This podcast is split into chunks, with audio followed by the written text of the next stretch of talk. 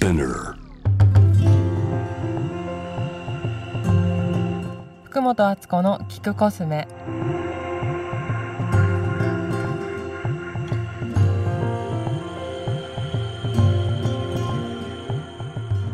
こんにちは福本敦子です、えー今日はですね昨日から始まっている水星逆行についてもう一度おさらいしたいと思います。なぜなら水星逆行の時に毎回やっぱり星の動きってこう目に見えないものなのでなんか自分でこうなんだろう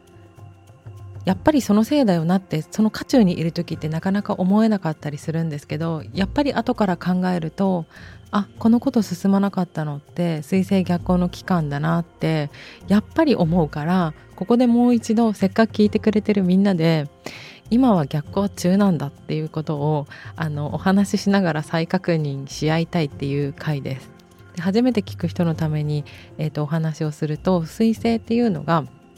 えっと、水に星って書くあの彗星なんですけど予定とかスケジュールとかなんかそういうのを示しています。あと交通機関とか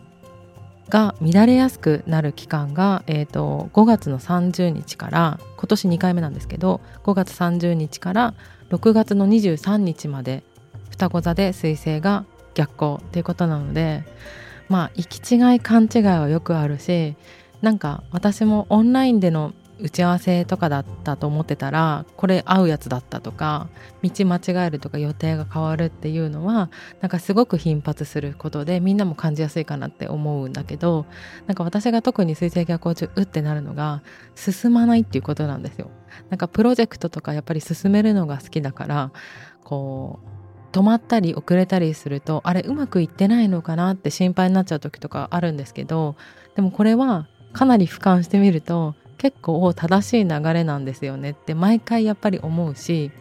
なんか星占い勉強する時に大体この時はこういうことがありますってまず知識を頭に入れてえそれ本当ですかって実生活で確かめながら確認するっていう勉強の仕方をしてたんですけどやっぱり水星逆の時はどれもこうゆっくりになるのでこっから6月23ぐらいまでは、まあ、進まなくてもそれが正しい流れだっていうのを覚えておいてもらうといいんじゃないかなと思います。逆にあの前やろうと思ってたけど途中だったこととかあと一回行ったことあるところになんかもう一回訪れてみるみたいなことはすごく逆にあの逆戻りしてるようで進んでいるのでなんかそういう過ごし方をやってみるといいんじゃないかなと思います。例えばだけどあの昔あこの本読むの途中だったわって思って読んでみたらそこに1,000円挟まってたとかなんかそういうちっちゃい嬉しいことは起こるかもしれないなと思います。あとは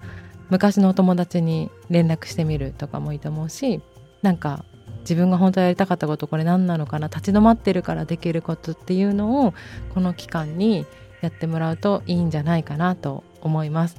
であと会いたい人とかねなんか会うタイミングが合わなくても逆行中になくしたものとかっていずれ戻ってくるっていう風に星占いで言われてるので焦らず行きましょうっていう月曜日でした。